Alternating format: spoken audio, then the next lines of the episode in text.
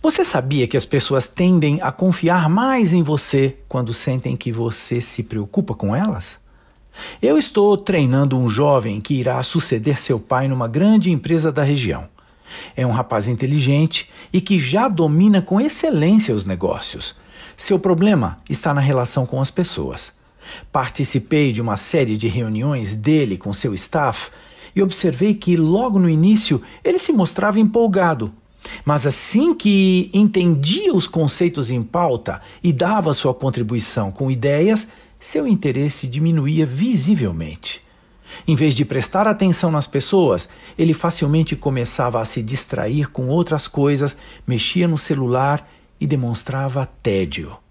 Acontece que as ferramentas, como o celular e notebook, e o convívio nos locais de trabalho modernos, estão nos distraindo continuamente ou nos impedem de dar atenção total às pessoas.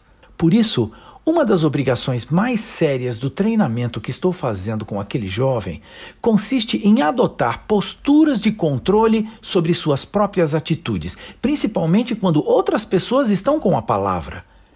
Ele passou a garantir que a necessidade de atenção de todos seja atendida. Ele tem assumido radical responsabilidade pelos funcionários em reuniões presenciais ou online. Ele também tomou as rédeas de fazer a conversa avançar até o ponto de interesse de todas as partes nas reuniões e de concluir os assuntos com objetividade. Nada de celular, nada de notebook. E as ligações telefônicas ficam todas retidas em sua secretária até o final dos encontros. Confiança se constrói com empatia. Empatia como demonstração de que os interesses dos demais são tão importantes quanto os meus. É assim. Eu sou Abraham Shapiro, profissão atitude.